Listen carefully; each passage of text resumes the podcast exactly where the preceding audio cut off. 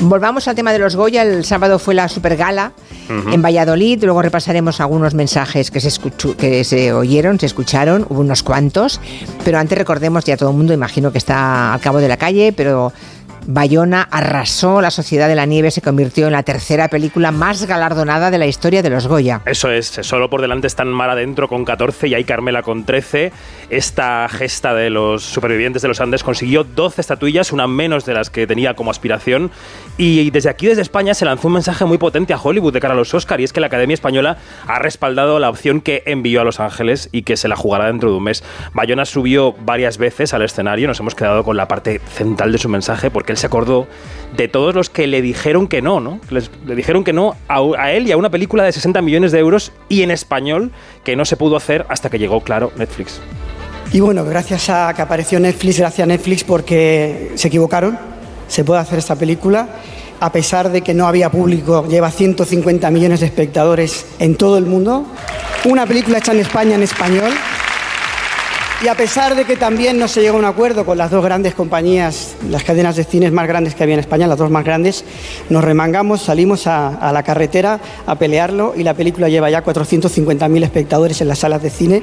Claro, estas son las cifras. Eh, la academia se quita de encima así el complejo contra Netflix después de ver que la película sigue en los cines y sigue también con éxito en la plataforma. ¿Quién avaló con su discurso la candidatura de Bayona a los Oscar? Pues Sigourney Weaver, el Goya Internacional que la hemos escuchado, que se echó en brazos del español para alabar a la academia, pero también para colmar de piropos a Bayona, con el que, claro, había trabajado en esa película, en El Monstruo. Un monstruo viene a verme.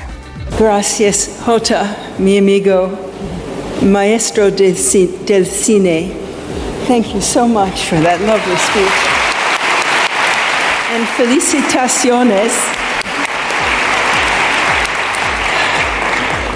Qué profundo honor estar aquí esta noche con todos vosotros. Bueno, ya hemos recordado a María Luisa Solá. Otro mensaje para Hollywood, el respaldo con dos premios a Robot Dreams, mejor película de animación, mejor guion adaptado para Pablo Berger. Hoy, tanto Bayona como Berger están en Los Ángeles en el almuerzo de nominados de los Oscar. Y la otra gran película del año, 20.000 especies de abejas, salió muy airosa con tres premios. Sofía Otero entregadora en el escenario. Los tres premios fueron mejor guion original, mejor actriz de reparto para Nega Barain y mejor dirección novel para Estíbal Zurresola.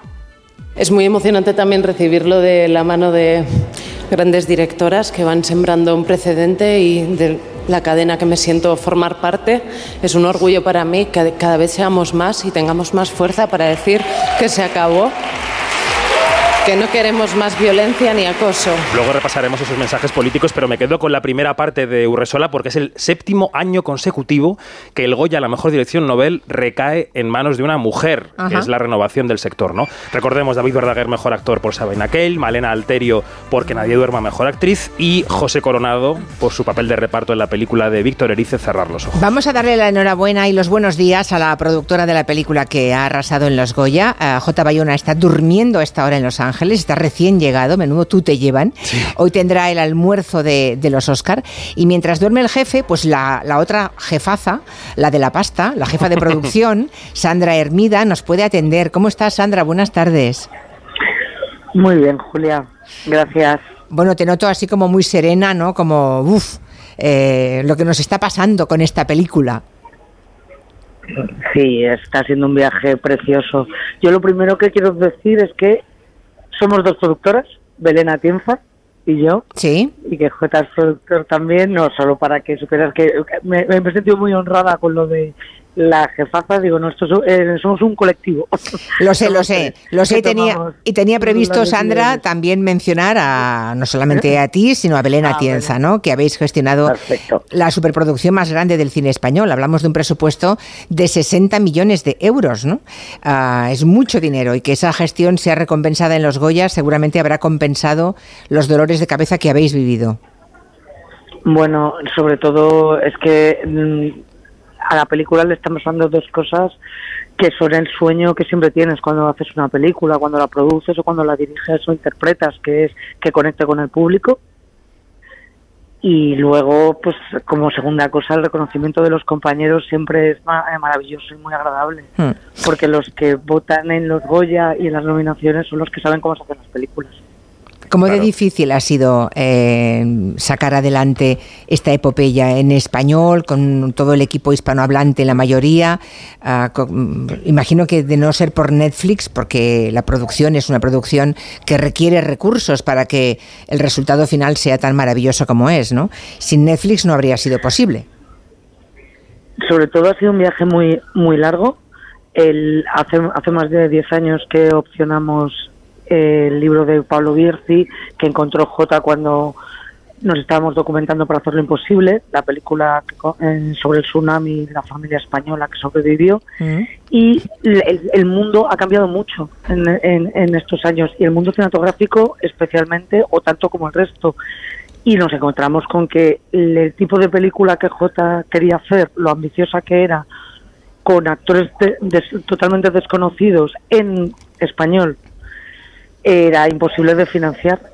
Y cuando estábamos en el último momento a punto de perder los derechos y a punto de tirar la toalla, Netflix apareció, se unió, se entusiasmó con el proyecto y la visión de J y aquí estamos. no sé si has tenido ocasión de ver hoy, no sé si es de hoy o el vídeo es de hace unos días, en, en, Twitter, en X, hemos visto a, a, uno de los supervivientes, a Conesa, llamando Numa al protagonista, a quien, quien encarnó a, Numa, a Enzo. Es muy curioso que haya ese, bueno, e, esa relación tan próxima, ¿no? Que le llame por el nombre del amigo que dejaron allí enterrado, muerto, ¿no? En, los Andes.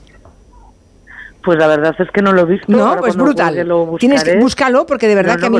Bueno, cualquier cosa de Roberto Canesa es impresionante. Ya, ya, ya, ya. A mí me ha impresionado enormemente porque está sentado en una mesa y de pronto imagino que en uno de los actos que estáis teniendo, que está teniendo lugar en Los Ángeles, y entonces eh, Enzo, el protagonista que da, que da vida a Numa, ¿no? que es un chico guapísimo, por cierto, ese, e, actor tiene un recorrido enorme porque es de una belleza extraordinaria y un excelente actor, ¿eh? Y un gran actor además, y tiene, lo tiene todo. Y hay un momento en que él pasa por delante y de lejos le llama Numa entonces me, ha parecido, sí, me, ha parecido conmovedor que le llamara por el nombre. Creo, creo, no, no, eh, totalmente. Creo, creo que hay algo que va mucho en la línea de una cosa que contaron. El momento más emocionante de todos estos años ha sido el pase que hicimos en Montevideo con los supervivientes, sus familias y los familiares de los que no volvieron, de los fallecidos. Y hay una cosa muy bonita que nos dijeron muchos, tanto familiares de fallecidos como los propios supervivientes, que era como volver a estar en esa montaña, era como volver a vivir lo que habían eh, vivido, era como volver a estar ahí y los familiares de los no supervivientes que por fin habían entendido lo que había ocurrido, lo que había ocurrido con sus familias. Yo creo que esto que me cuentas de Canesa va un poco en esa, línea, donde se dibuja casi un poco la ficción con la realidad, ¿no? Exacto. como volver ahí, es como... Lo gracioso es que Roberto Canesa le llama Numa y Enzo Bogrinchik se gira. A la vuelta, claro. claro, se gira y va a verle. O sea, es que todo es... es Enzo y es Numa para siempre. Exacto. Totalmente. Esto pasa con todos los chicos.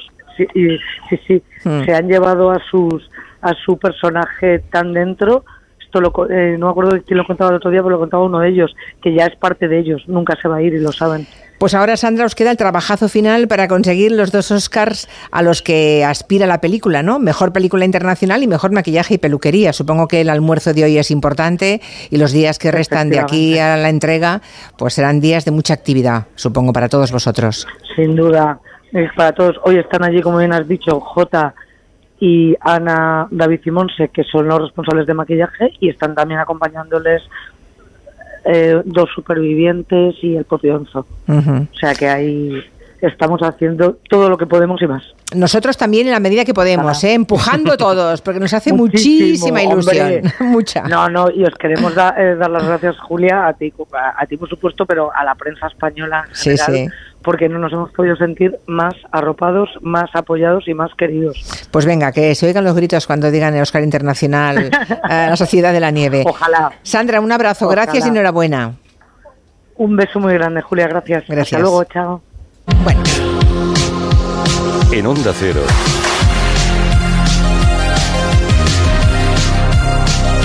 Julia en la Onda. Con Julia Otero.